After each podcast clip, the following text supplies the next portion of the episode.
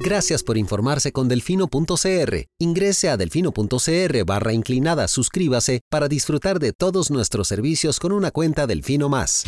Delfino.cr ¿Cómo vamos a meter al ratón a cuidar el queso? Al presidente no le gusta, lo trata de chop suey. Ay, por favor, llamen a sus compañeros, están tomando café, bocadillos, felices de la vida. A mí también me quiere mucho la gente. Cuando están en contra, entonces somos personas que no tenemos necesidades. Cuando están en contra, somos unos corruptos. Qué bueno. Voy a tomar café a mi casa tranquila. Parece un espíritu chocarrero, o sea, eh, perdón. Esta nueva Asamblea Legislativa, incluyéndome por supuesto, será otra decepción más para la ciudadanía. Coca-Cola sin azúcar presenta Curul en llamas, cubriendo y sufriendo la Asamblea Legislativa, porque alguien tiene que hacerlo. Hola queridos suscriptores de Delfino.cr, bienvenidos a un nuevo programa de Curul en Llamas, el podcast semanal donde les comentamos los temas más relevantes e irrelevantes de la Asamblea Legislativa.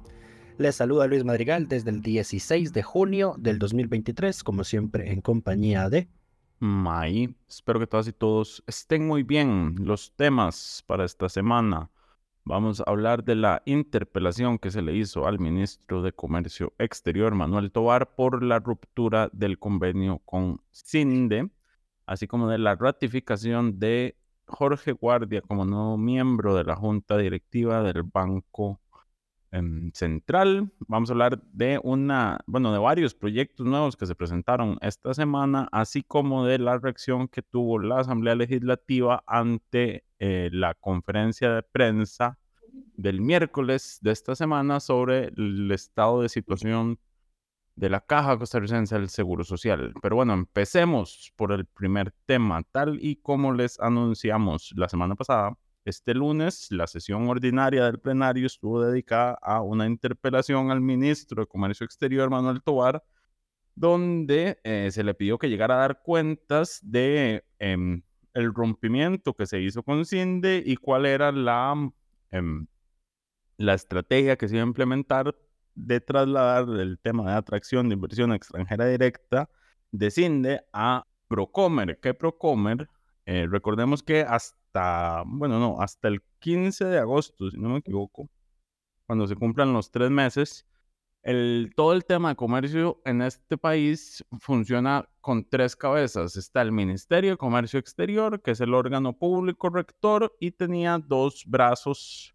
Eh, uno, una alianza público-privada que, era, que es Procomer y que se encarga de todo lo que tiene que ver con exportación, o sea, productos de Costa Rica hacia el extranjero. Y estaba CINDE, que era una asociación privada y que se encargaba de atraer inversión extranjera directa, o sea, de especializarse en atraer inversión extranjera directa a Costa Rica. Entonces, uno era exportaciones, el otro atracción de inversión. Ahora todo va a pasar a ser, eh, a operar bajo eh, Procomer una vez se form, bueno, no, sí, una vez se formalice el rompimiento del acuerdo, que es en un par de meses, si no me equivoco, tenían que dar tres meses de plazo como parte del proceso. Pero bueno, entonces el ministro llegó a dar cuentas de, esto, aseguró que la decisión era, que no era intempestuosa, fue lo que dijo, o sea, que era algo que estaba... Em, era algo que ya se había discutido a lo largo de, varias semanas y meses después de ciertas reuniones de trabajo con CINDE. Eh, reiteró que a CINDE pues, se le recriminan sus supuestos malos resultados en la atracción de inversiones fuera de la gran área metropolitana y una supuesta desidia por parte de CINDE de honrar una adenda contractual que se le había hecho al convenio, que fue por la que el Estado, digamos, le aumentó la transferencia de recursos públicos hace años, eh, con el propósito de atraer inversiones en el campo del agro. Tobar afirma que uno de los representantes de CINDE en una de esas reuniones, y que está en acta, según él, eh, había dicho que ellos no iban a honrar eso de atraer inversiones en el campo de la agricultura y la ganadería, por ejemplo. Entonces, eh, correcto. Eso motivó la ruptura. Un detalle interesante fue que el ministro le tocaba comparecer el lunes y eh, convocaron a la presentación de la estrategia formalmente para el jueves, o sea, para el día de ayer. Entonces, cada vez que... Y fue interesante porque, a ver, la, como bien dijiste al inicio, la interpelación, uno de los puntos que contenía era que él tenía que referirse al nuevo modelo de atracción de inversiones que iba a implementar Procomer. Entonces, cuando le preguntaron sobre eso, la respuesta fue, lo vamos a presentar el jueves, espero que nos acompañen. Y los diputados lo que le respondieron es, no podemos ir el jueves porque a esa hora estamos en plenario y si nos vamos rompemos el quórum. Correcto, y claro, cada vez que le preguntaban el tema, le decía como, bueno, el jueves hablaremos de eso, el jueves hablaremos de eso. ¿Qué fue lo que hablaron el jueves? Eh, rápidamente, eh, en concreto y en números, prometieron un plan de cuatro años donde van a traer 100 mil puestos de trabajo y señalan por lo menos 70 proyectos de inversión fuera del gran área metropolitana para, la gran, para el gran total de 8 mil puestos de empleo fuera de la gama. Entonces ustedes preguntarán, ¿el, ¿de verdad el gobierno rompió con CIMDE por 8 mil puestos de trabajo en cuatro años fuera de la GAM? Efectivamente, eso fue lo que pasó. Eso fue lo que en la práctica dijeron. Ahora, em, a ver, yo esto lo he señalado, creo que cuando dedicamos un programa a ese tema lo dije. a ver, CIMDE no, uno puede criticar a CIMDE. CIMDE no es perfecto, a pesar de que hasta el Frente Amplio lo ha tratado de defender, dado em, la ruptura que tuvo con el, gobierno con Cindy y los motivos reales de esa ruptura. Em, pero igual, digamos, las razones que da el Ejecutivo se caen por su propio peso y por la misma propuesta que ellos hacen es como ustedes, realmente esto no va a cambiar eh, mucho lo que pudo haber hecho Cindy si se hubieran coordinado. Y cada vez se hace más evidente que esto es un el que las los rumores de pasillo de que todo se trata de un descontento del presidente porque no lo dejaron nombrar a la dirección ejecutiva de CINDE es el, motivo real detrás de todo. Sí, de hecho hubo, bueno, hubo varios puntos importantes o interesantes en esa interpelación. El número uno fue, digamos, esa, porque creo que fue alguien de Liberación que, digamos, prensó a Tobar con esa pregunta, porque Tobar cuando le insisten, es que esto es un tema de revancha política al presidente por el tema de la, de la dirección general, eh, él decía, no, nada que ver. Entonces alguien de, de, Liberación le, le decía, eh, pero entonces si no estaban interesados, ¿por qué mandaron a pedir la lista de los candidatos al puesto? Y el señor lo que logró responder fue, es que di, como le pasamos plata pública, obviamente estamos interesados en saber quién es el que va a, a asumirlo. De hecho, dice que también en, en, un determinado momento, digamos, como que increpó o interpeló a, a Beirut, al gerente de Procomer, porque eh, le había llegado el rumor de que él era uno de los candidatos para ese puesto en CINDE. Y que Beirut lo que le dijo fue, no, no, yo, o sea, me pidieron que postule, pero no lo he hecho y que no sé qué, que no sé cuándo. Lo otro fue que eh, en una también de las preguntas hechas durante, creo que fueron los interrogatorios de liberación, el ministro confirmó que a los personeros de CINDE se les quitaron sus teléfonos celulares durante la reunión que tuvieron con el presidente de la República. Eh, y cuestionado sobre la razón de, pues, de esa decisión. Eh, Cosa normal en esta casa presidencial, fue lo que dijo. sí, dijo que es algo normal, digamos. Eso fue lo que dijo, que era algo normal. Y pues obviamente le dijeron que eso no es normal, eso es falta de transparencia. Y en realidad yo lo que, mi, mi, mi opinión en realidad es al respecto de eso, es que en realidad eso evidencia un profundo sentimiento de desconfianza a lo interno de la Casa Presidencial debido a las filtraciones que hubo al inicio del gobierno, ¿verdad? Recordarán pues el audio del ahora ministro de, de, Comunicación hablando de, de, pues de tomar acciones en contra de los medios de comunicación, eh, etcétera, etcétera. Entonces sí, hay un ambiente pues obviamente de, desconfianza en al interno de Zapote eh, y llegan a, ese extremo pues, de, confiscar los teléfonos celulares. Eh, sería interesante ver eh, qué hacen con esos teléfonos, dónde los dejan, si los dejan Dicen en una cajita de madera. Ajá, el, el, tema es dónde queda esa cajita de madera. El, si adentro de la reunión o qué. Que dice Lucho que ya todos tienen pegados sus. Sí, ya, sí, sí, sí. De hecho, eso lo, eso lo, lo dije a modo de broma, pero al menos no es tan broma como que digamos. Eh, especialmente dado que ahora el presidente se interesa mucho por lo que hablan en el chat de la Juventud de Liberación Nacional, muy extraño. Vamos a hablar de eso próximamente. Pero sí, tema, eh, ah, bueno, y lo otro relevante, May, fue que este, ya por fin el Frente Amplio rompió su silencio con respecto a lo de Cinde. Porque el Frente Amplio no se había pronunciado públicamente con respecto a lo que había ocurrido con Cinde y hasta no fue sino hasta la interpelación de Tobar pues que ellos se pronunciaron al respecto. Fue doña Sofía Guillén y dijo, a ver, nosotros no vamos a ser hipócritas y ponernos a defender a CINDE porque por años hemos sido críticos del modelo de subdesarrollo del país que CINDE, Procomer y el Comics pues han implementado, ¿verdad? especialmente atrayendo lo que ella denomina agroexplotadoras que dañan pues el ambiente. Eh, ella, lo, ella, ella, pues ella sí, digamos. De hecho, no hizo preguntas ella. No, no hizo preguntas, hizo una especie de, control político, señalando que eh, el presidente no elimina el convenio con CINDE porque cuestiona el modelo de desarrollo que estaba promoviendo CINDE, sino precisamente porque no pudo echar mano, no pudo meter mano en la designación de la persona que iba a ocupar la dirección de, de, de la coalición. Correcto. Eh, y además mencionó el simbolismo de que la conferencia de prensa después de que Cinde se reunió con el presidente, eh, en el que el ministro de Comunicación le susurra algo al presidente de la Junta de Cinde, y él de seguido sale a pedirle a los diputados que pues, apoyen el proyecto de jornadas de 12 horas, ella también mencionó eso, ¿verdad? Entonces dice, no, recordemos, Cinde es, a ver, Cinde es, es, es tan, tan bueno que es el que está detrás de jornadas 4-3, digamos, tan bueno en comillas, ¿ah? Sí. Entonces decía, es el, simbolismo de que un ministro de comunicación se acerque al oído y de alguna forma eso se interprete como un ejercicio de poder o, de influencia. Eh, y sí, ella dijo, yo no le voy a hacer preguntas porque es claro que si usted no responde lo que, lo que el presidente quiere, pues lo despiden, ¿verdad? De hecho, además, hace, no, hace unos días, dos, tres días me parece, salió una noticia de que hay un pleito entre COMEX y la Cancillería. Eh, dicen que porque supuestamente el, el, el Tobar se está sobrepasando, digamos, en o invadiendo el ámbito de competencias de la Casa Amarilla. Este siempre es, este a ver, este pleito precede esta administración y siempre ha existido del el papel del COMEX y Cancillería en, en, en, temas de relaciones internacionales y quién entra cuándo y, y cuándo se excede y no se excede. Esto es, este pleito siempre ha existido entre ambos ministerios. De hecho, en algún momento el anterior canciller señaló que se deberían fusionar las carteras y que, y que comercio exterior debería ser parte de Cancillería. Eh, pero bueno, eso es un tema que está ahí y eh, la cara, digamos, el lenguaje corporal dice mucho. Durante la presentación de, de la estrategia de ayer estuvo presente el canciller y no tenía, no, no, no se veía muy alegre en, en, la presentación que estaba haciendo en Procomer.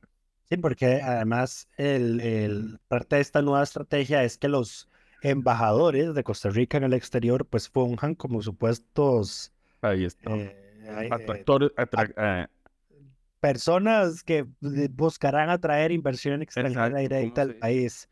Operadores, digamos, comerciales, por, o, o, Lo cual es su función, digamos. O, lobistas. a ver, es parte de la función que tiene un embajador, ciertamente, vender el país para que se traiga, em, eh, para atraer inversión sin embargo, claramente es, esa función se ve desde Cancillería como una función que ellos coordinan y no que, que pasa por COMEX. Correcto. Por ahí es por donde van, eh, donde va el pleito. Le mandó una, un, un, lindo oficio muy diplomático el canciller a, que también se filtró a su contraparte, que por supuesto salió en medios de prensa poco después de haber sido firmado. En fin, eh, eh, eso, es todo con, esto es todo con, Tobar. Nada, más mencionar que la diputada Vanessa de Paul le consultó a Tobar si había un estudio técnico sobre el impacto que va a tener la ruptura del convenio con CINDE y el ministro le respondió que sí. Entonces la diputada le pidió que se lo hicieran llegar y Tobar, muy astuto, como muy ingenuo, respondió que lo iban a preparar, por lo que doña Vanessa nuevamente le insistió, no, yo no quiero el informe que vayan a preparar hoy o mañana o estos días. Yo quiero el informe que usted me está diciendo que ya existe. Pues yo quiero el eh, informe con el que se tomó la decisión, que tenía que existir y que ya debería estar listo. Ahora, no lo, creo que no lo ha mandado. No, de hecho, doña Vanessa de Pola, el, ayer, me parece, ayer o antier, en su control político, no, mentira, en el espacio de discusión y aprobación del acta de la sesión previa, eh, pidió la palabra para hacer constar de que el ministro no le había hecho llegar el documento. Nosotros en delfino.cr lo solicitamos a los pocos minutos de que el ministro dijera que tenía, eh, que ese informe existía y es, ya es viernes 16 de junio a las casi mediodía y nos, no, no, no, no lo han enviado. Ahora, no voy a profundizar en este tema porque si no vamos a hablar dos horas, pero esto de que los ministros lleguen a la Asamblea a mentir ya es cosa común, digamos. Este, ya no a decir que existen informes que no existen, eh, que están listas cosas que no están listas. Eh, a ver, ya, ya es es el modus operandi de la administración. Usted llega y dice, sí, todo existe, y después cuando lo pide no existe nada, y después dice que lo que le pide, que a lo que se estaba haciendo referencia era otro documento que sí existe, eh, dijo el ministro de Hacienda después de que lo, lo pensaron en sus mentiras. Ya estamos acostumbrados a esas cosas desde que cerraron el Parque Viva y después corrieron a hacer los informes técnicos para sustentarlo. Correcto. De nuevo, aquí lo que necesitamos, porque no, y esto fue una acotación que se, que se hizo desde la cuenta de Barra Prensa en Twitter, los ministros no son interpelados bajo juramento. Sí, a pesar de que muchos medios de prensa insistan en que si alguien miente en una interpelación está bajo juramento, no son juramentados para interpelar. Lo que necesitamos es un delito de mentirle a la asamblea. Para, para jerarcas, digamos, bueno, para cualquier persona, en realidad, mentirle a la asamblea debería ser delito. O hacer una, una reforma del reglamento para que las interpelaciones Correcto, para que las interpelaciones. yo, creo que mentirle, mentirle a la Asamblea debería ser delito. Y hablando de mentirle a la Asamblea, pasemos de una vez a la ratificación de Jorge Guardia. Así es. Eh, porque, a ver, la ratificación estuvo dividida, el resultado fue, bueno, recordemos, el Banco Central tiene un, la ley establece que sus miembros son nombrados por periodos de 7.5 años. Y que se nombra uno cada 18 meses. Correcto. Y eh, son nombrados por el Poder Ejecutivo, pero deben ser ratificados por la Asamblea Legislativa. Es más, no, no deben ser, estos deben ser ratificados. O... Sí, o sea, hay no, silencio. No deben, ser, no deben ser ratificados. La Asamblea tiene 30, 30 días para oponerse. Exacto. Correcto. En esos 30, si esos 30 días se cumplen y la Asamblea no ha ratificado ese nombramiento, se da por ratificado automáticamente, pero bueno, tienen 30 días para oponerse eh, con mayoría simple y la votación estuvo cerrada porque fue 23 versus 19 votaron en contra las bancadas de Liberación Nacional y el Frente Amplio, más David Segura de Nueva República. Randomly, randomly, que yo creo que el, muchacho se equivocó.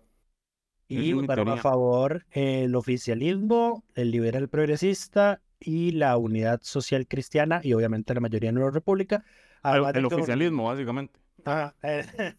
además de que don Rodrigo Arias también se separó de la, de, la, de la fracción en esta votación y votó a favor de la ratificación. Nada más se ocupaba mitad más uno de los presentes y quedó 23 versus 19. Correcto. Pero ¿qué fue lo que ocurrió?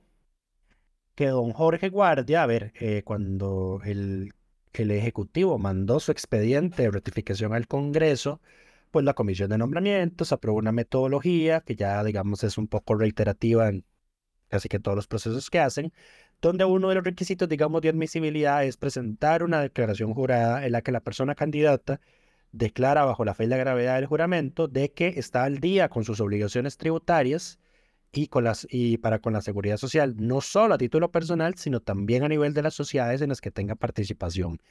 ¿Qué fue lo que ocurrió? Que don Jorge Guardia suscribió esa declaración jurada diciendo que él estaba al día y la presidenta de la Comisión, la liberacionista Alejandra Larios Trejos, el día de su audiencia le dijo, don Jorge Dive, a usted, aquí dijo bajo, a ver, usted mandó una declaración jurada de que, de que está al día, pero resulta y acontece que don Jorge Guardia aparece en condición, a ver, hay dos sociedades de él, una que se llama Labroid Sociedad Anónima y otra que es Guardia Víquez Sociedad Anónima, que están en condición de morosidad y omisión en deudas por impuestos y sanciones en tributación.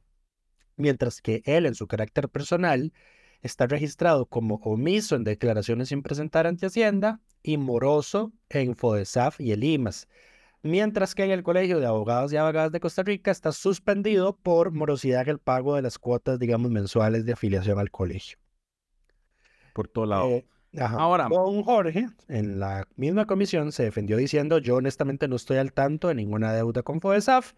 Eh, pues terminada la audiencia, él se puso a indagar qué era lo que había ocurrido y en lo que él manda a decirle al Congreso es que en FODESAF le dijeron que esa deuda se originó en el año 2005 y que aunque él intentó pagarla, está prescrita y pero como está prescrita, aunque esté prescrita, perdón, El sistema no, la, el sistema la va a seguir desplegando, el sistema de consulta de FODESAF, eh, a menos de que él plantee una solicitud formal que tardan 45 días en resolver.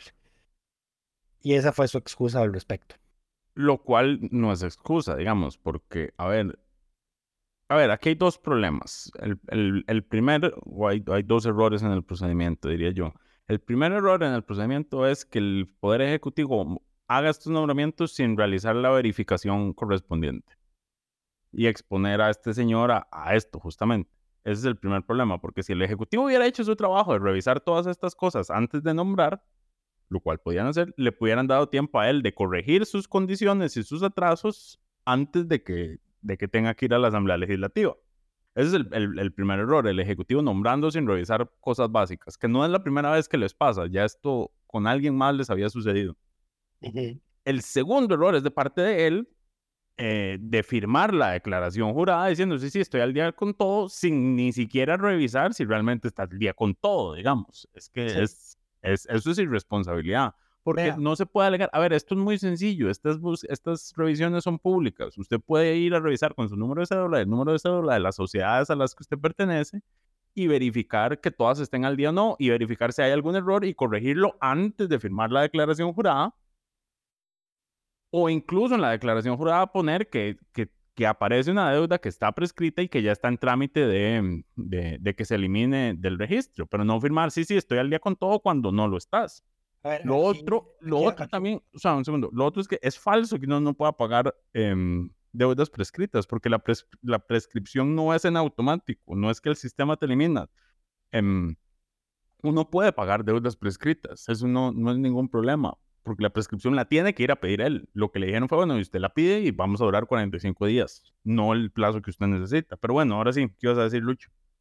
que, eh, perdón, que el, Consejo Gobierno hizo en teoría una revisión de los, del, de, pues más o menos como parecida a la que hizo en la Comisión de Nombramientos. De hecho, si ustedes ven en, en la página del proyecto del expediente de ratificación de don Jorge en nuestra plataforma Asamblea, el texto base, digamos, tiene una misma declaración jurada de don Jorge, ¿verdad? Claro, pero ellos no revisan, ellos también pidieron una declaración. Tiene, tiene su currículum vitae y luego viene algo que es un documento de la Secretaría del Consejo Gobierno denominado Guía de Admisibilidad, donde viene una, donde viene, digamos, un checklist de revisión de testados del candidato. Y en el rubro, digamos, número dos, que se llama verificación de integridad, lo que ellos revisan es si la persona está inscrita como proveedor en SICOP, si la persona está ahí, eh, morosa como a nivel de patrono en la caja, si tiene deudas en Hacienda, y ahí le aparecía que estaba desinscrito, la caja le dijo que estaba inactivo y al día, en SICOP no está registrado, si tiene consultas en la, eh, perdón, eh, si tiene sanciones a nivel de Contraloría General de la República, que no tenía, y si estaba ah, registrado como agente electoral del Tribunal Supremo de Elecciones, que tampoco lo está. También consultaron el tema del colegio profesional cuando aplicara y lo que pusieron fue que él no aparece en la base de datos del Colegio de Ciencias Económicas, pero no revisaron de que él estaba moroso en el Colegio de Abogados. Claro, no aparece en Ciencias Económicas porque estaba en el de Abogados, no, está obligado a tener más de una colegiatura. Y, y, aquí está, y aquí está el, digamos, el, el, la falencia de esta revisión que hizo el Ejecutivo, que es, digamos, la que termina metiendo en problemas a un Jorge. Eh, ellos nada más revisan caja, hacen la consulta en la página de morosidad de la caja.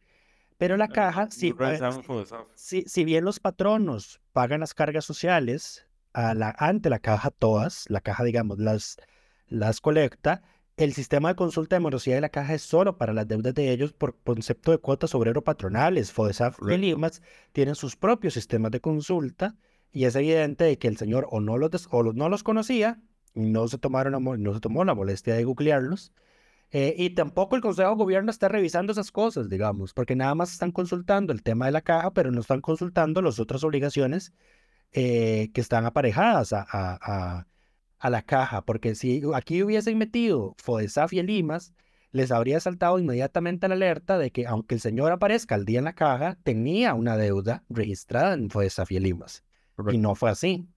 A ver, y podían perfectamente esperar a, no, a que arreglara su situación para hacer el nombramiento. Efectivamente, sí, no, exacto. de hecho, porque además, eh, paréntesis, bueno, y con eso terminamos con, con, el tema de la ratificación del señor, pero paréntesis sobre el tema de la Junta Directiva del Banco Central. Primero, está siendo altamente cuestionada en estos momentos porque a pesar de que ya llegó por debajo de su rango meta, se niega a bajar significativamente la tasa de política monetaria la bajaron medio punto porcentual. La bajaron medio punto, la tienen en 7. recordemos que en, en, cuestión de 11 meses prácticamente la subieron de en 8, 825 puntos, o sea, de 0,75 a 9. Por, eh, en teoría, para atender la inflación, que es la meta principal que tiene el Banco Central según nuestra, nuestra legislación. Sin embargo, ya habiendo excedido en mayo la meta, o sea, por debajo de la meta, porque la inflación a mayo fue de, menos del 1%, deciden que, que no, que sigue habiendo muchos riesgos y que la tasa política monetaria mejor la siguen dejando ahí en 7, donde está, porque todo bien. Entonces, sí, ¿qué apareja eso para la gente que no sabe? La tasa política monetaria, digamos, es el principal instrumento de, de política económica del Banco Central, es el que va a definir en qué sentido se van a mover las tasas de interés a corto, mediano plazo. Em, entonces, eh, e, esa, tasa, digamos, es la que le cobra el Banco Central cuando le presta la plata a un banco privado para que el banco privado se la preste a usted cuando usted va a pedir un préstamo.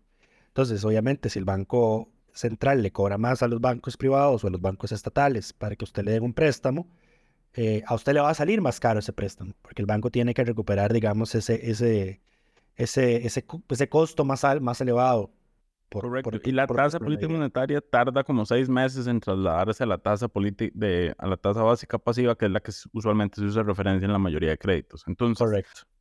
el no decidir en este momento bajar eh, la tasa política monetaria implica mantenerse como estamos por lo menos hasta final de año. Sí. Eh, eso además implica que el dólar va a seguir relativamente bajo en el rango de los 500 colones porque eh, hay incentivos para mantenerse en colones. Exacto, todavía hay, un premio considerable para, eh, para colonizar los ahorros, eh, no así con el, con, con, el tema del dólar. Entonces vamos a tener un, un, tipo, un tipo de cambio, digamos, todavía, todavía alejado de los lo, lo, único positivo del nombramiento de este señor es que por lo menos en su comparecencia él dijo que él sí era de la posición de que ya la tasa política debía bajar y, y señaló incluso que a su criterio, el, central se había excedido al, al, subir la tasa para contener la inflación. Claro, otros... que, a ver, estas decisiones, valga explicarle a la gente, se toman, digamos, en votación de junta directiva. Claro. Él podría ser un voto, por ejemplo, esta baja de medio punto porcentual que se aprobó esta semana, la adoptó la unanimidad de la junta directiva. Y ahí hay que contar, digamos, bueno, habría que ver si asistió, pero habría que contar inclusive al ministro de Hacienda. Claro, recordemos el, paréntesis que nos dimos cuenta justamente por este tema es que, a ver, cuando estábamos en el proceso de incorporación a la OCDE, se hizo una reforma a la ley del Banco Central para quitarle el voto al ministro de Hacienda de la Junta Directiva del Banco Central para garantizar más independencia. Nosotros todos asumimos que ese voto lo había perdido en ese momento el entonces ministro y se nos olvidó que hay un transitorio que dice que ese voto lo pierde hasta que se nombre a la sexta persona que eh, miembro de la junta directiva. Eh, porque son seis más, la más el presidente o la presidencia de la junta propiamente. Entonces, cuando ya haya siete nombrados de nuevo, el ministro pierde su voto. ¿Qué pasó? Ese nombramiento nunca se ha eh, materializado porque en la pasada Asamblea Legislativa eh, el Consejo de Gobierno propuso dos nombres. Eh, Welmer Ramos, porque esto hay que decirlo con nombres y apellidos, se oponía a uno de esos nombramientos eh, y movieron los votos para que uno de esos nombramientos se rechazara, pero además se rechazó utilizando voto secreto y no voto público como ya se había utilizado para ratificaciones en ese momento. Correcto. Entonces Luis Manuel decidió que estaba harto de que la Asamblea hiciera eso. Esto fue antes de la reforma de voto público. Entonces fue e impugnó esa votación ante la sala constitucional. La sala constitucional acogió esa acción contra ese voto y entonces esa sexta plaza está congelada desde entonces. Entonces, el- el básicamente, banco- por culpa de Lucho, Nogui todavía tiene voto en el Banco Central. Es En el realidad, es, en realidad es por culpa de don Fernando Cruz, que es el instructor de ese expediente, Bueno, no, y que de el hecho, señor- el que el señor, desde que era presidente de la Corte, tiene un borrador de resolución correcto. esperando Em, su revisión, y el señor es la fecha, ya dejó de ser presidente de la Corte, pasa de vacaciones en vacaciones o enfermo, y el expediente sigue diciendo que el borrador de resolución sigue esperando que don, de don Fernando lo revise. De hecho, en, en Twitter yo reconocí que la culpa de que esto sea así es, primero, de la Asamblea Legislativa anterior por votar mal. Segundo, de la sala por no resolver a tiempo. Y en, en menor medida, nuestra, y nuestra, dígase, Lucho, por, por haber impugnado esto. Pero en realidad es culpa de los otros dos por hacerlo mal, y Eh, por no eh, resolver a tiempo. Va- vale decir que es que el Banco Central además ha optado por no solicitar el nombramiento de ese miembro faltante porque hay una incerteza jurídica sobre qué va a si. Sí. declarado, declarándose inconstitucional la votación, se configura el escenario que hablábamos al inicio de este tema de la, del, silencio, del silencio positivo. Correcto. A ver, si, esa votación no valió, esa madre está nombrada desde esa fecha, desde que Y- cumplió los ajá. 30 días. Correcto, y sí. entonces habría que ver Eso yo no tengo duda. Habría que ver inclusive si em, ella podría entonces eventualmente reclamar eh, los, los salarios caídos, digamos, por el tiempo que, que, Ahora, a todo que esto, no ha estado, aunque ellos ganan por dietas. correcto. Ahora, a todo esto, el Poder Ejecutivo em, presentó un proyecto de ley para que ya se elimine por completo el voto de la participación del ministro de Hacienda de la Junta Directiva. Sí. O sea, ya no solo el voto, sino que ya ni siquiera tenga voz en las sesiones para que haya mayor división. Ahí fue cuando nos dimos cuenta, revisando eso, de que en la práctica Nogui todavía tiene voto en la junta directiva. Así es. Ups. Upsi dupsi. Pero bueno, pasemos, pasemos al siguiente tema, eh, que es justamente los proyectos, sobre proyectos presentados esta semana. Hubo, em, andan prolíficos. El- Olímpicos. Sí, sí, andan, eh, ¿cómo se dice? Creativos, no, creativos no sería la palabra. Andan productivos, hacer proyectos de ley no es productivos, pero andan, ah, tuvieron un lapso de tiempo en el cual estaban presentando cinco proyectos por semana. Ya regresaron a sus promedios usuales de, de más de 10 proyectos a la semana. Esta semana íbamos a mencionar, yo quería mencionar cuatro. El primero, voy a mencionar dos primeros porque no quiero hablar por el fondo, es más que todo para ubicarnos un tema de contexto. Lo que yo decía en, en el chat de nuestra reacción es, y esto lo, lo he mencionado en el podcast en varias ocasiones, lo que, lo que vivimos en este momento en este país es un pleito de élites eh, entre que se están peleando el poder, básicamente. Esto lo ha expuesto y desarrollado mucho más elocuentemente el profesor Rodzai Rosales en varios programas en los que ha participado, si no me equivoco, en Hablando Claro y en otros, en otros. Pero bueno, más allá de eso, el punto es que yo les decía en el chat que el mejor ejemplo de esto fueron dos proyectos que se presentaron justamente esta semana. Uno de ellos presentado por un diputado oficialista que lo que pretende es sacar del Consejo de Transporte Público al representante de la Unión de Gobiernos Locales, que para quienes no lo saben, la Unión de Gobiernos Locales es un fortín de, de liberación nacional, básicamente. O Correcto. sea, el oficialismo busca sacar de, del CTP un voto que es básicamente liberacionista, podría decirse. Mientras que el otro proyecto que se presentó fue el del diputado Oscar Izquierdo. Ay, no dije cuál diputado oficialista, ¿verdad? Porque además es interesante. Es el, el que in- inicialmente parecía menos oficialista de los oficialistas, pero más bien ahí se ha quedado alineado y callado, que es don Waldo Agüero. Ajá. Sigo sin conocerle la voz a ese diputado. Nunca lo he oído hablar, pero bueno, él sigue ahí eh, en su fracción y, y, eh, jugando, jugando su papel. El otro proyecto que quería mencionar en esa línea es uno que presentó el diputado Oscar Izquierdo, que es el jefe de fracción de, mm, del Partido de. Liberación Nacional, y que lo que pretende es sacar la injerencia del Ministerio de Educación Pública de los nombramientos de las juntas de educación y que, que- que sea únicamente competencia del Consejo Municipal ese nombramiento por completo, digamos. Porque ahorita lo que hay es que el ministerio propone y el Consejo ratifica, pero sin, si no está de acuerdo es el ministerio el que le toca proponer, si no me equivoco. Entonces quiere eliminar por completo la participación del ministerio y dejarlo, curiosamente, en manos del Consejo Municipal, donde claramente em, Liberación tiene más participación y representación que en el Ministerio de Educación Pública. Dato curioso, además, el día de hoy el OIJ allanó justamente varios, eh, varias instituciones educativas de San José por eh, temas de manejo de recursos de las juntas de educación. Pero bueno, el resumen de esto es, esto es un pleito de élites y están todavía viendo a ver cómo cada una se deshace de la otra de los distintos espacios en los que quiere estar o donde tiene intereses. Ese sería mi resumen de esos dos proyectos. Ahora pasemos a dos proyectos de fondo que son más importantes. El primero, Lucho no está de acuerdo conmigo, pero a mí me parece la mejor iniciativa que le he conocido a Nueva República hasta, el momento. Y es eh, un proyecto presentado por don Fabricio Alvarado, eh, que recordemos, su asistencia no es usual a la Asamblea Legislativa, no, no tiende a quedarse en el plenario cuando llegan, eh, pero más allá de eso.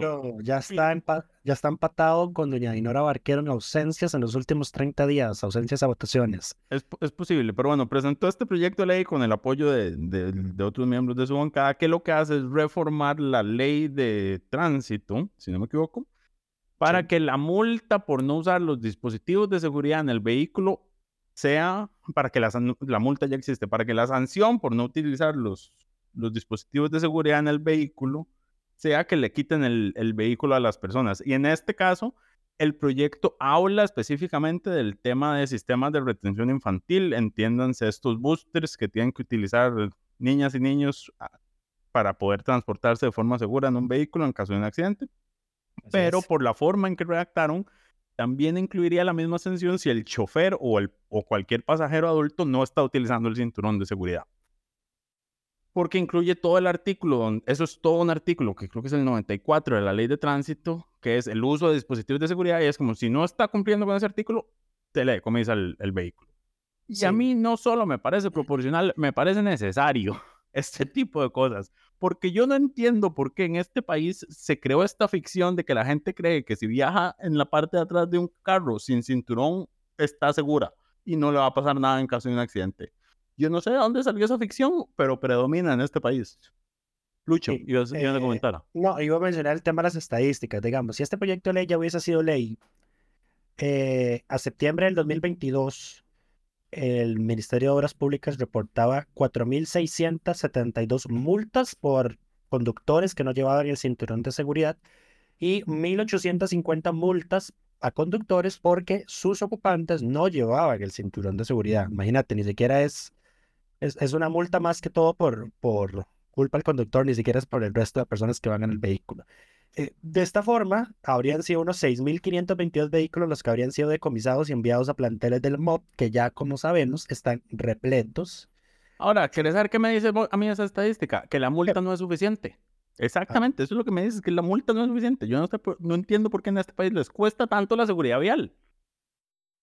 Pero dale, continúa, seguí, seguí No, no, no, no, ese era, ese era mi único comentario al respecto. El, digamos, el efecto que tendría potencialmente en, la, en, la, en, el aumento de vehículos decomisados y aparcados en los, ahí en, en, los planteles del MOP que, que ya por sí están saturados. Claro, pero eso bajo la lógica de que la gente no empezaría a usar el cinturón a sabiendas de que les, les pueden quitar el vehículo.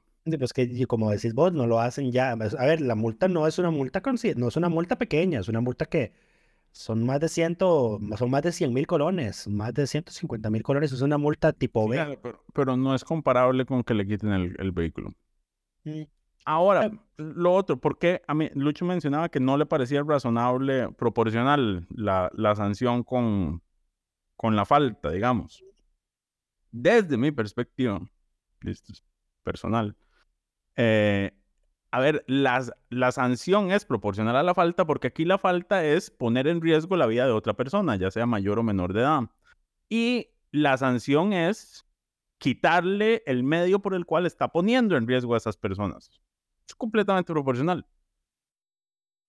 Lo que pasa es que, de nuevo, no entiendo por qué en este país nos cuesta tanto el tema de la seguridad vial. En fin. Es, muy raro porque, bueno, al menos yo cuando estaba en la escuela, yo recuerdo que, que el MOP, el COSEG, nos dio cursos de educación vial. Eh, de hecho, nos dieron hasta reflectores para cuando salíamos de la escuela y nos íbamos caminando a nuestras casas, eh, ponerle reflectores a, a, las mochilas Correcto. Ahora, a ver, y aquí estamos hablando del, del tema del uso del cinturón. Recordemos además que aquí es por el fondo del proyecto, la propuesta se origina en el tema del uso de los dispositivos de retención em, infantil, porque con menores de edad el riesgo de que no lo usen es aún mayor y de hecho el proyecto cita un caso de un menor que falleció porque estaba siendo transportado en los brazos de, de un adulto y tuvieron un, un, accidente y salió volando por el, el menor de edad salió volando por el parabrisas. No, de ocho meses, si no me equivoco. Sí, correcto. En fin, eh, me parece que este es el mejor ah, proyecto que ha presentado la República hasta el momento. Estoy tan, tan, tan de acuerdo con ellos que Fabricio Alvarado es nuestro diputado de la semana. Sí. Así y, lo sostengo y lo defiendo. Y si tengo que defender a este señor por esta propuesta públicamente, lo voy a defender porque es la mejor idea que he tenido hasta el momento. Qué fuerte. No voy a hacer más, no voy a hacer comentarios al respecto voy a decir hasta el momento, para no decir la única buena idea que le conozco, pero voy a decir hasta el momento, siempre pueden tener alguna buena idea en el futuro. En fin. Pues, sí, ¿qué nos queda de la lista de temas? ¿O eso es todo por esta semana? No, no, todavía nos quedan dos temas. Em, iba a mencionar el proyecto de Jorge Dengo, pero en realidad no hace falta. Está una nota en nuestro sitio abierta que pueden revisar. Es sobre eliminar la obligación de que las personas físicas y jurídicas, físicas y jurídicas estén al día con la caja para poder realizar ciertos trámites administrativos que incluye, por supuesto, todo lo que tiene que ver con, con contratación pública. Terrible. La nota claramente fue altamente viral y todo el mundo le tiró al diputado por su idea. Eh, a, ver, y, nosotros, a ver, y nosotros la presenta Dengo, ¿verdad? La presentó Dengo junto con el resto de la bancada de Liberal Progresista. Correcto. Eh, ellos tienen la misma práctica que el Frente, que usualmente todo lo presentan en conjunto. Eh, o sea, todos los proyectos, la mayoría de proyectos los presentan, los firman los seis.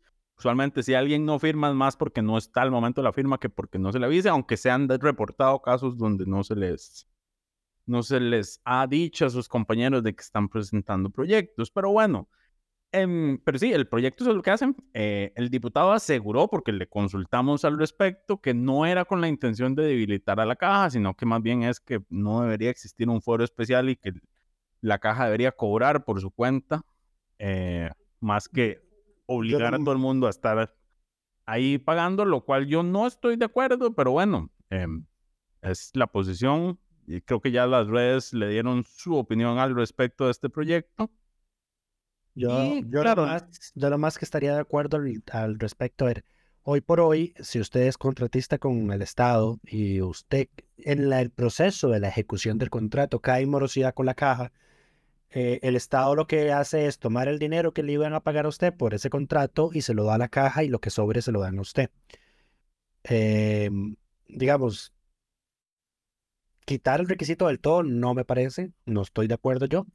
Como le decía May, eh, el día que, que, que salió esa nota, yo, si acaso, lo más que podría, digamos, tolerar mm, en mi fuero interno, digamos, a modo de conciliación conmigo mismo, eh, es, es que si, si, si es la fase, digamos, de licitación, que pueda concursar aunque esté moroso, eh, pero dice, si sale adjudicado, bueno, esa plata no va para usted, ¿verdad? Va para la caja. Si sale adjudicado, le paga el Estado a la caja por los servicios que usted va a dar. Mm, sí, pero caemos ahora en el problema de que, eh, bueno, no, no son equivalentes, porque en este caso sí hay deudas identificadas. Eh, lo que pasa es que ya no confío en que el Estado eh, vaya a cumplir con su obligación Ahora, esto, era algo que, em, que iba a mencionar, es que el proyecto de Enguamás se enmarca, o sea, cae en, un pésimo timing, por así decirlo, más allá de que su propuesta ya es de por sí em, poco popular por, porque levantar requisitos para que la gente contrate con el Estado, y más aún cuando son requisitos con la caja, que el eslogan del, de un sector opuesto al liberal progresista es justamente páguele a la caja, cae en un, peor, en un pésimo momento porque se da justamente la semana en la que el gobierno sale a decir públicamente, el gobierno entiéndase la presidenta ejecutiva de la caja y el presidente, eh, que la caja está quebrada, que la caja em, que está quebrada, que la quieren quebrar y que hay un, un montón de... ¿Qué fue lo que dijeron? Ahora sí, vamos al último tema, bueno, no sé si este es el último tema, el último tema que era las reacciones a la conferencia de prensa. Todos seguramente ya se enteraron del show del miércoles, que esta vez no fue conferencia del Consejo de Gobierno, sino conferencia de la Caja. Fue un revueltijo de denuncias de temas que ya conocemos. Exactamente, nada nuevo que no sepamos de la Caja. Eh, pero acompañado de un show en el que don Rodrigo y doña Marta Eugenia se fueron a la fiscalía a dejar una caja de documentos. Ahora, para a denunciar a todos los miembros de las juntas directivas anteriores a ellos. Correcto, y señalaron una serie de problemas que no tenían mucho sentido, pero bueno, ellos tiran mucha retórica, tiraron un montón de documentos como justificación de lo que estaban haciendo, pero yo quiero hacer un paréntesis primero. Esto se enmarca el, viernes anterior, en, el viernes de la semana pasada, en horas de la noche, se comunicó que la Junta Directiva de la Caja no iba a aprobar los estados financieros del 2022 porque tenían dudas al respecto. Entonces, cuando se anuncia la conferencia de prensa, es como, bueno, va a ir por ahí en la conferencia de prensa sobre este tema, la evidencia que da doña Marta Esquivel es que dice que los estados financieros, el flujo de caja eh, y otro documento que creo que era el, el, informe de liquidación del presupuesto. El informe de liquidación del presupuesto no coincidían en los números del superávit del, del seguro eh, de salud, porque aquí todo esto es sobre el seguro de salud, ni siquiera hemos entrado a hablar del, del IBM. Y eso, esa, esa fue la gran justificación que ella dio, ella como, diga, ella, la, seria, o sea, seria, en serio, diciéndolo como, como que de verdad lo cree, dice, estos números no, no son los mismos, no, no concuerdan, entonces tenemos dudas. Lo cual a mí solo me deja dos opciones. Que realmente esta señora cree que el que los tres, a ver, porque las personas que saben de esto sabrán que los estados financieros, el flujo de caja y el, y el informe de liquidación son tres documentos distintos que se usan para cosas distintas y que tienen eh, información distinta. Em, entonces, si esta señora en serio cree que los tres documentos deben ser iguales en, en sus resultados o en la información que presentan, lo único que demuestra es que ella no está capacitada para dirigir una empresa del tamaño, una institución del tamaño como la caja. No tiene la menor idea de lo que está hablando. Lo otro, la otra opción es em, que la señora sepa que está hablando papaya y salga sin ningún miedo al, fracaso a hablar papaya frente al el, país, básicamente. Y no importarle, y que no le importe quedar como ignorante con tal de mantener esta narrativa que han sostenido, porque al final, ¿cuál fue la gran denuncia que fueron a presentar ante la fiscalía?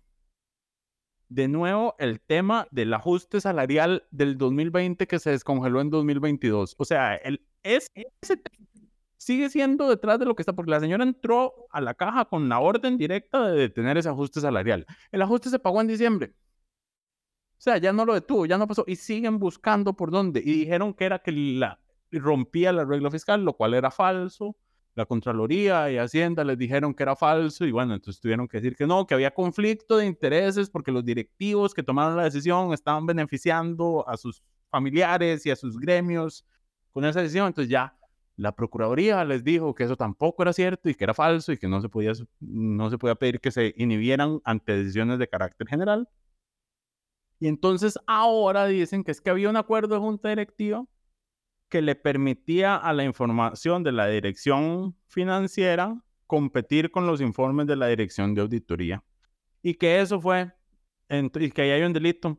Entonces que fueron a, denunciarlo a la junta directiva anterior por ese tema. Esa fue la gran denuncia. Así es. O sea, seguimos peleando por el tema, por la salida de Álvaro Ramos de la caja, básicamente.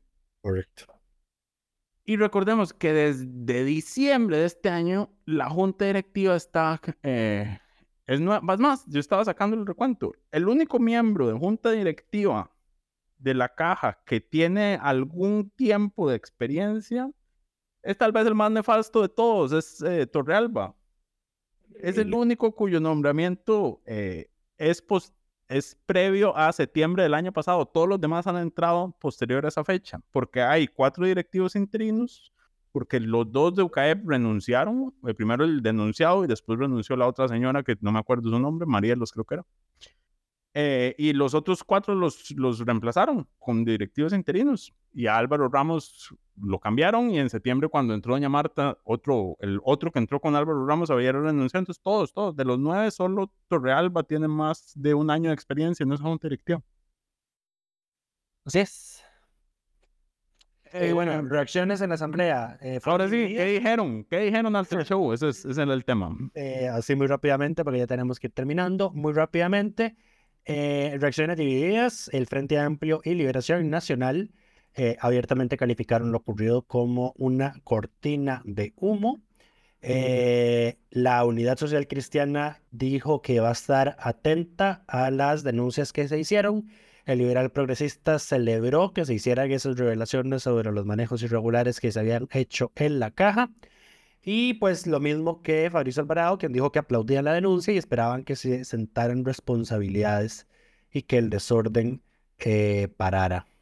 Así que no hay, digamos, un consenso como general en la oposición respecto a estas a estas denuncias, eh, pero ya veremos qué va a ocurrir, porque mientras dicen que la caja está quebrada, la señora presidenta ejecutiva mandó a pedir que revisen cuántas son las dietas que les están pagando a los directivos, porque dicen que eh, pues como que son muy bajas y entonces eso puede afectarlos. Y pasan sesionando ahora, pues sesionan todos los días, porque además ayer anunciaron que sesionaron para cambiar a las direcciones, porque además hay una rotación en todas las gerencias de la caja. Lo que... Lo, creo que hacemos un, un, estudio de ambiente laboral de la caja y saldría, saldría terrible. En el ejecutivo, en general, digamos. Pero bueno, más allá de eso, eh, un detalle que mencionamos al inicio y que íbamos a, nada más a tocar acá es que em, durante la conferencia de prensa, y a mí esto me parece un error estratégico de, de toda la oposición, y ahorita me explico, pero bueno, durante la conferencia de prensa, el presidente decidió salir a decir que dentro de un chat, es que además habla sin, sin dar nombres, ¿ah? porque cobarde siempre, que dentro de un chat de un partido tradicional, la presidenta de la juventud se había dejado decir que dejaran de mentir y engañar sobre una discusión de la caja, lo cual señala dos cosas. Uno, altas filtraciones dentro de ese partido, porque cómo se entera el presidente de que hay en un chat partidario comentarios, cualquier tipo de comentarios. Em, y lo otro, un nuevo ataque innecesario el presidente a una figura mujer en política, en este caso una mujer joven que es Daniela Cole, si no me equivoco, que era la presidenta del, de la, que es la presidenta de la Juventud de Liberación Nacional. Ahora, yo digo que hay un error de la oposición porque, o sea, sí, todo mal que el presidente lo haga, pero hubo más reacciones por ese ataque en específico que por todo lo demás que sucedió en la conferencia de prensa. Entonces te, enfocas en, en, la forma y estás olvidando todo el fondo y todo lo demás que está sucediendo y que están diciendo y te perdés, digamos. No, no te enfocas en, en, lo de, en, el tema fondo, que es que al final no denunciaron nada. No hubo nada concreto. Hablaron un montón de papaya y a nadie le importó. Pues sí. ¿Qué, es que, ¿Qué más podemos decir al respecto? Eh, no sé, yo podría hablar todo el día de la caja, pero bueno, no, no me voy a extender, no me voy a extender. Eh, todavía estamos revisando los supuestos documentos que, que publicaron. Eh, solo con ver las declaraciones se sabe que es pura papaya. Esto parece más eh, un intento de evitar eventuales sanciones eh, por es más, esto parece un intento de mantener a los directivos internos porque al presentar la denuncia pueden decir que están denunciados y les mantienen la suspensión y les abre un procedimiento interno por una nueva razón porque ya la Procuraduría, como dijimos, les había dicho que el tema de conflicto de intereses no existía y eso te podía caer la suspensión que tienen y entonces es como, bueno, ahora los denunciamos por esto, entonces amarramos esos cuatro votos un rato más. Así es. Esto es, esa es mi lectura del asunto. Todo es un show para mantener el control eh, sobre la junta directiva. Un saludo a la sala, quien no ha resuelto esa, ese amparo. Ese amparo que se presentó en enero de este año. Pero bueno, creo que eso es todo por esta semana. Ah, no, mentira. Eso no es todo por esta semana. Me faltó un pequeño detalle, es que esta semana se cumplió la mitad del periodo de sesiones extraordinarias justamente el 15 de julio, si no me equivoco, ayer se cumplió. Y el gobierno sigue sin convocar los proyectos para sacar a Costa Rica de la lista de paraísos fiscales de la Unión Europea. Según dijeron en esta semana, si no me equivoco fue Eliezer Feinsack, em, la Unión Europea ha informado que para que en la sesión de octubre se conozca cualquier modificación que se haga, esos documentos, o sea, la información se le tiene que enviar antes de agosto. Es decir, eh, que si el Ejecutivo no convoca durante lo que queda de este mes, que además, según los datos de Lucho, va a estar dedicado a jornadas 4x3 y a las semanas de vacaciones que tienen ahorita. Así es.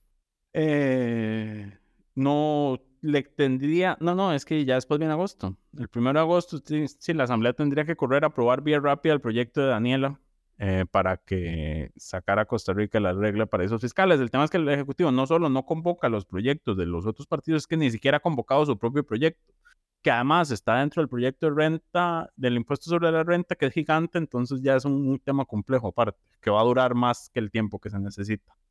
Pero bueno, eh, parece que seguiremos por seis meses más, un año más en, en, esa lista. Eh, sí. Todo parece indicarlo.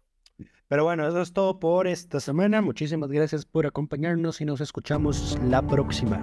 Coca-Cola sin azúcar presentó Curul en llamas, cubriendo y sufriendo la Asamblea Legislativa, porque alguien tiene que hacerlo.